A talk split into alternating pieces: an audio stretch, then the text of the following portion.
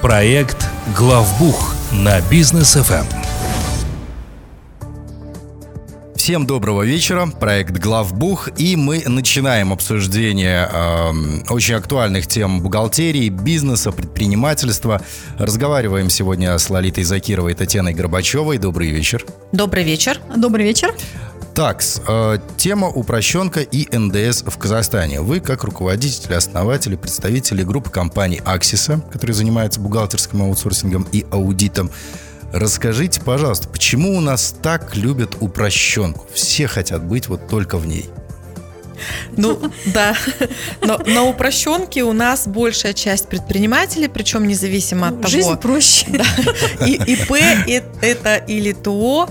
И если говорить про введение упрощенных режимов, идея упрощенки была, собственно, в том, чтобы дать время бизнесу а развитие малого, среднего бизнеса. Это у нас прям с высоких трибун много обсуждается. И вот один из моментов дать бизнесу возможность в рамках налогов, угу. в рамках каких-то там отчетов стартануть, а, развиться для того, чтобы потом стать покрупнее, перейти на общеустановленный режим. Идея была вот такая.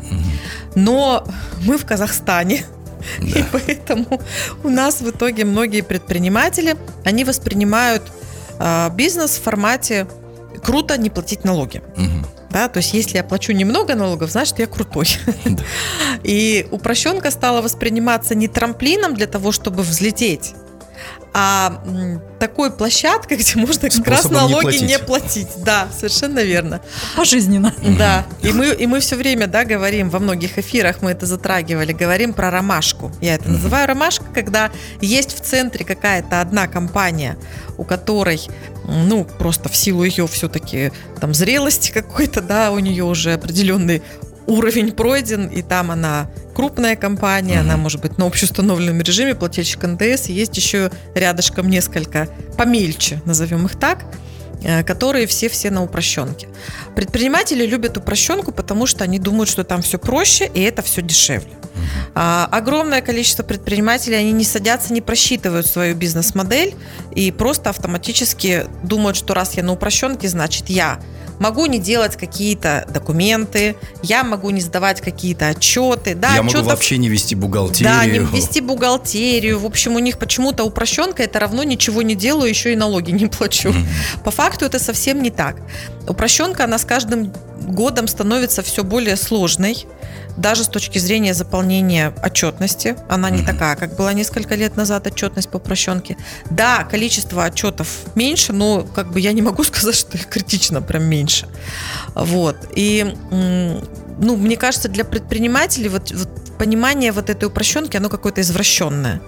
И в конце концов это, конечно, и налоговые органы поняли, и Министерство национальной экономики а, провели определенные анализы для того, чтобы посмотреть, а что, собственно, поменялось. То есть у нас, у нас все время есть статистика, у нас открываются новые компании. А что, Индекс а, деловой активности. Да, да, а что, по сути, происходит? Компании открываются, и они все сидят на циферках до упрощенки. То есть вот до, до лимитов на упрощенке, чтобы, упаси Господь, не перепрыгнуть и не оказаться в каком-то другом режиме. Вот То есть это какие-то, получается, у нас образуются дроби целых компаний, да? То ну, самое да, лепестки ромашки. Да? Лепестки ромашки, да. А, ну, а каким бизнесом действительно выгодно быть на упрощенном режиме? Ну, э, как вот Лолита уже говорила, что бизнес, бизнесы, как правило, не просчитывают свою модель. Что значит упрощенка? Ну, теоретически проще просто посчитать налог. Есть какой-то доход, а, умножаешь на процент и налог э, платишь. И думаю, кажется, что вроде бы как бы проще. Вот. А, но на самом деле, если как бы компания ведет, э, ну, ведет какой-то свой бизнес и может просчитать свои доходы минус расходы и на разницу посчитать налог, иногда даже бывает меньше. Вот. Но что касается упрощенки, то есть давайте вернемся к вашему вопросу. Кому выгоднее быть? Выгоднее быть тем компаниям, у которых просто, собственно, не компания, это типы бизнеса, у которых просто идет какой-то доход, но расходов мало. Угу. И э, это, как правило, такие типы бизнеса, которые оказываются ну, одним-двумя людьми, например. Ну, например, услуги переводчика, услуги там какие-то языковые курсы, какие-то там, ну, услуги ну, Я не знаю, массажиста, например. Услуги массажиста, клининга, то есть где есть какие-то небольшие расходы, но в основном идет доход. И бизнес такой, то есть сам бизнес, э, предприниматель, который оказывает этот бизнес, он а, ну, просто оказывает его, ему не нужно выстраивать инфраструктуру, Да. вот, чтобы добавлять какие-то расходы. То есть вот таким бизнесом, да, выгодно. Если же, то есть, и опять же, упрощенка, она применяется когда? То есть есть определенный перечень видов деятельности, к которым он может примениться, и, опять же, размер бизнеса и ра- и размер оборота. То есть это говорит о том, что это действительно либо какой-то малый бизнес, либо вот, как Лолита говорила, как, какой-то как стартап. То есть стартануть, начать, а, посмотреть, пойдет, не пойдет, и когда уже растешь, уже переходить на общеустановленный а, режим налогообложения. Окей, хорошо. А вот кто вообще не может быть на упрощенном режиме? Или все могут? Нет, у нас есть ограничения, конечно, в налоговом кодексе. Это 683 статья. Первое это... Наизусть помнит. Это, ну, на самом деле работаю, статью, статью помню. Значит, смотрите, что у нас в этой статье. Во-первых, это количество сотрудников, вернее, работников. Вообще, у нас, если честно, в законодательстве э, слово «сотрудники» его нет, хотя мы чаще его используем, Ну оно да, как-то вот Оно предпочтительнее. з- звучит, что ли, как-то Звучит лучше. приятнее, да, Да. но на самом деле это работа. На самом деле благороднее слова. и мы говорим про трудовые отношения. То есть, если у вас, к примеру, 28 трудовых контрактов и еще 15 на так называемых договорах гражданско-правового характера или дог- договора ГПХ, то вы тогда в количестве работников проходите на упрощенный Мгм. режим. Там ограничение 30 работников. Дальше у нас есть 30 ограничение... в штате. Да, 30 в штате. А, Дальше у нас есть ограничения по доходу. На основе упрощенной декларации у нас доход это 24 038 МРП. Не будем сейчас углубляться, МРП у нас каждый год меняется. В общем, в любом случае, это ограничение по сумме, не- если небольшая честно, сумма, это самом деле, да. небольшая цифра. Единственное, что спасает, то, что а, по упрощенной декларации. Мы сейчас не все упрощенные режимы обсуждаем. Еще раз, я вот, вот на этом хочу сакцентировать внимание, потому что все-таки упрощенных режимов их несколько, чтобы у пред- ну, предпринимателей было понимание. Он не один. Просто самый популярный это именно упрощенная декларация. А, Мгм. так вот, э, период, налоговый период по упрощенной декларации это полгода. Ну, соответственно, если мы говорим про вот этот лимит, то он действует на полгода. И плюс, что самое важно, тоже проверять, это то, что у нас есть целый перечень тех конкретно видов деятельности, которые не могут применять упрощенный режим. Ну, туда попадают у нас подакцизные товары, это производство, собственно, таких товаров. Потом туда попадает хранение, оптовая реализация таких товаров, а, ну, нефтепродукты, понятное дело, там бензин, дистопливо. А, Туда попадает лотерейная деятельность, а, недропользователи. Ну, Мгм. для меня как бы достаточно странно, даже недропользователи, там подакцизные товары, потому что там у компании обычно большие дос- вообще обороты, и они даже изначально не предполагают, что будут вестись на, Но это чтобы на не повадно упрощенную. Ну, чтобы не повадно было, опять же, кто-то м, м- Народ мелкий тоже, у нас, да. тоже Не, ну вдруг у стартует, кого-то да. не нефтяная вышка, а колонка Да, нефтяная. да, да. и он- Потом там э, про цветные металлы что-то. Э, немножко мне непонятно вообще. Может быть, конечно, есть какая-то цель. Я просто не сталкивалась с этим, не знаю, как это туда вообще залетело, но там есть еще сбор и прием стеклопосуды. Уж не знаю, почему его нельзя на упрощенном режиме применять, честно, не могу прокомментировать. И э, целый как бы блок такой, который, ну, таких посреднических услуг, да, это бухгалтерский учет и аудит. Хотя вот, ну, аудит там еще есть отдельно, там лицензируемая деятельность, там свои правила, стандарты есть.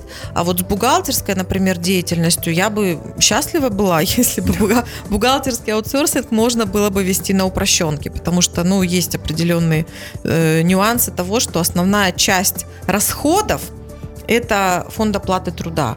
В общем-то, мы интеллектуальный бизнес да, ведем, и там, естественно, в основном все строится на людях непосредственно. А, Там деятельность в области права, правосудия, финансовый лизинг, то есть вот, вот эти все такие вот основные виды деятельности, которые есть. Плюс еще м, важный момент, что не может быть на упрощенном режиме любая посредническая деятельность, которая Мгм. на основе агентских договоров, например, ведется. Есть тоже там определенные ссылки на граждан, гражданско-правовые отношения, гражданский кодекс. И э, еще один момент, который тоже хочу отметить, что нельзя на упрощенке будет делать вот уже буквально с 1 января 2023 года, сейчас это очень обсуждается, это предоставлять услуги аренды. Это не для всех, я сейчас тоже там на самом деле большие такие статьи, но если у вас а, есть аренда, причем вы и получатель услуг, в том числе, то есть надо смотреть, как ваши контрагенты теперь перестроятся, mm-hmm. возможно, будет изменение стоимости.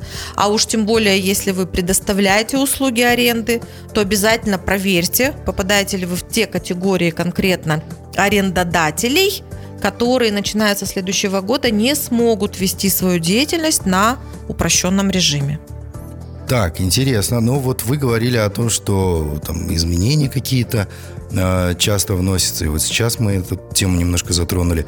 А, есть ли изменения вот в 2023 году по поводу упрощенки? То есть что-то там внедряют новое? Ну, собственно, как раз изменяются сами виды деятельности. Да, перечень видов да, деятельности. это вот основное, пожалуй. А по формам самой налоговой отчетности пока больших изменений э, не вижу. Возможно, ближе там к дате отчета.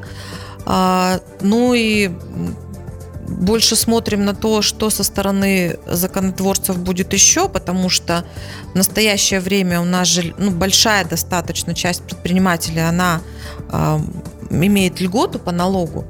То есть те, кто, в общем-то, на упрощенном режиме, они начисляют налог, они сдают декларацию, но они не оплачивают, получается, сам налог, потому что есть еще вот эта льгота. И она в 2023 году заканчивается. Так, понятно. А, окей, я предлагаю сейчас на небольшую паузу отлучиться. После, друзья, мы к вам обязательно вернемся. Проект «Главбух» на бизнес FM. Итак, друзья, возвращаемся к обсуждению темы упрощенки и НДС в Казахстане. Вот как раз теперь давайте по НДСу поговорим. Если бизнес на упрощенном режиме, то как быть с НДС? О, ну, это боль, больной эта вопрос. тема очень больная, да. Вот. И тут мы прям не устаем говорить всем нашим клиентам и вообще всем-всем-всем, что, ребята, пожалуйста, следите за лимитами. То есть, если а, вы на упрощенке, это не значит, что вы не станете а, плательщиком НДС. Почему?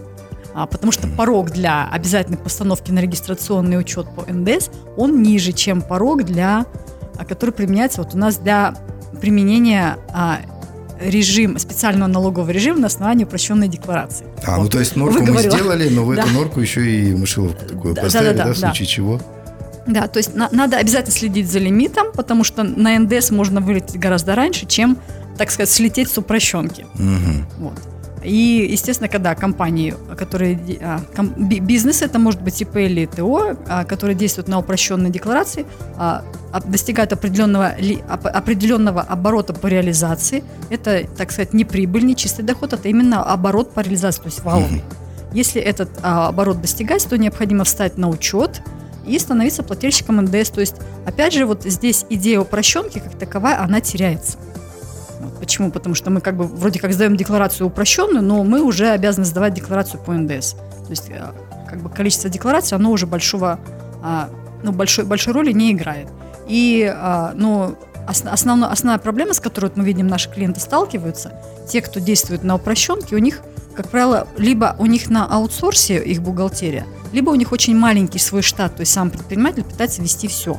И когда он становится плательщиком НДС, он физически не успевает справляться вообще вот с теми формальностями, которые должны выполняться, как первое, встать, встать на регистрационный учет, выставлять электронные счета фактуры, mm-hmm. принимать электронные счета фактуры, и плюс еще готовить декларацию. То есть вот эти все прелести, они а, будут у этого предпринимателя присутствовать. Okay. Ну, вообще НДС вот во всем мире он считается на самом деле одним из самых сложных налогов. И с точки зрения ведения деятельности для плательщиков НДС, с точки зрения администрирования уже со стороны налоговых органов. И э, на самом деле мы, мы вот таким вот странным подходом, когда на упрощенке параллельно ты можешь быть плательщиком НДС, безумно удивляем предпринимателей, которые сейчас приходят в Казахстан из других стран. Очень много просто проводим консультации. Естественно, каждый предприниматель, имея какой-то опыт в стране своего э, бизнеса предыдущего, э, естественно, уточняет и э, у них просто взрыв мозга случается, когда ты ему говоришь, что да, на упрощенке, о, отлично, НДС, нет, НДС может быть, а у вас какие обороты? Ну, когда мы говорим про лимиты, это такие маленькие лимиты, это, да. это очень маленькие. Даже вот Вообще упрощенная декларация это очень маленький лимит, угу. откровенно. И когда ты начинаешь озвучивать цифры, и что, ну, в общем-то, все практически эти бизнесы, которые сейчас приходят к нам, они чуть ли там не на старте сразу регистрируются на общеустановленный режим, на НДС сразу встают, потому что, ну, просто это не совсем вообще, на мой взгляд, корректный подход. То есть все-таки, э, во-первых, эти лимиты, они должны коррелироваться между собой. Все-таки упрощенка – это упрощенка. И не должно быть там возникновения НДС, как, как у нас. Угу. Ну, мы как-то с Максимом Барышевым в эфире сидели, и Максим тогда э, высказал такое мнение, что НДС – это налог на бедных для бедных и на бедных он зарабатывается, потому что, грубо говоря, человек получает 200 тысяч тенге, и всю зарплату свою он тратит на продукты питания, одежду и так далее. Да? Из 200 тысяч 212% э, у него уходит как раз-таки на НДС. Человек, который же зарабатывает там, ну, условно, 5 миллионов тенге, хорошую зарплату в месяц, да, тратит он из 5 миллионов только около там от 500 до миллиона. 500 тысяч до миллиона. И получается, что 4 миллиона у него остается в запасе, он их может инвестировать и платить... Э, э, Процентное соотношение, Процентное пропорция соотношение, сама, пропорция да. проникновения угу. вот этого угу. НДС в его жизнь, оно намного меньше, чем э, проникновение вот, у бедных. Вот, поэтому действительно налог на бедных такой вот мы его называем. Э, совсем скоро, наверное, еще и на Форбсе э, совместную статью выпустим на эту тему. А какие есть возможности для оптимизации? Вот это всего дела. Потому что мне, как казахстанскому предпринимателю, сразу же хочется все это немножко упростить. Но сначала мы все-таки считаем, какой нам налоговый режим выгоднее.